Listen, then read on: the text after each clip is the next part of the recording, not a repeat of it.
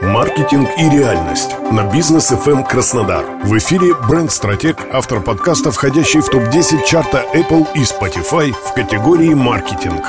Коллеги, приветствую! В эфире Александр Диченко, бренд-стратег, автор подкаста «Маркетинг и реальность». И сегодня мы с вами поговорим про новую деловую социальную сеть Рунета – Тенчат. Тенчат – это новая социальная сеть, которую создали российские разработчики и предприниматели. Данная соцсеть находится полностью на русских серверах и полностью сотрудничает с Роскомнадзором, а также выполняет все необходимые требования. Соответственно, эта соцсеть не планирует закрываться, что очень хорошо для нашего бизнеса. Несмотря на то, что Тенчат – это новая соцсеть и открылась буквально недавно, и еще находится на стадии MVP, то есть минимально жизнеспособной модели, уже на текущий момент в App Store Tenchat занял передовые позиции и практически входит в топ 5 соцсетей по скачиванию в Рунете. Соответственно, давайте обсудим, что там происходит. Ну, во-первых, это деловая соцсеть, а значит, при регистрации в ней в большинстве случаев вы прикрепляете свой ИНН, а также реквизиты вашей компании. Благодаря большой базе данных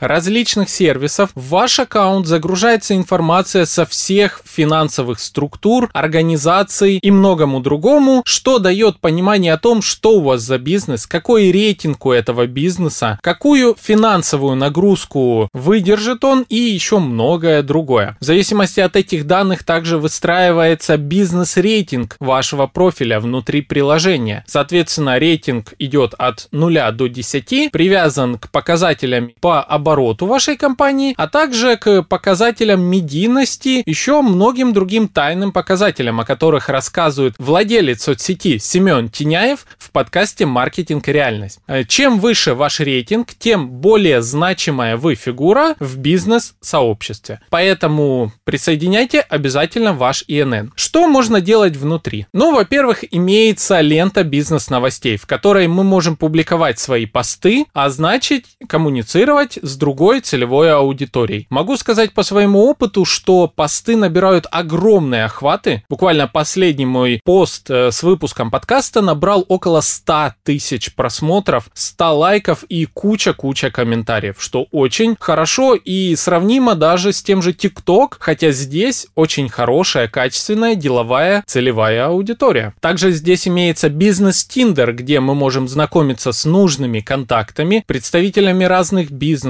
экспертами разных ниш и всеми теми, кто нам нужны в нашей бизнес-среде. Еще одна очень важная фишка – это гостиндер, подбор тендеров. Благодаря интеграции Тенчата с платформами госзаказов мы можем посмотреть, какие сейчас существуют тендера на рынке, мы можем взять их, почитать всю внутреннюю документацию, а также в конце мы будем иметь рейтинг работы в рамках госзакупок. Соответственно, наш аккаунт в Тенчат становится универсальным инструментом в мире бизнеса. В рамках Рунета, конечно же. Имеется еще большое число других интересных фишек, о которых рассказывает владелец соцсети, поэтому слушайте подробнее в подкасте «Маркетинг и реальность» и переходите уже туда сейчас. Приложение можно найти в самом Play Market, а также по ссылочке tenchat.ru. Ну а с вами был Александр Деченко, автор подкаста «Маркетинг и реальность».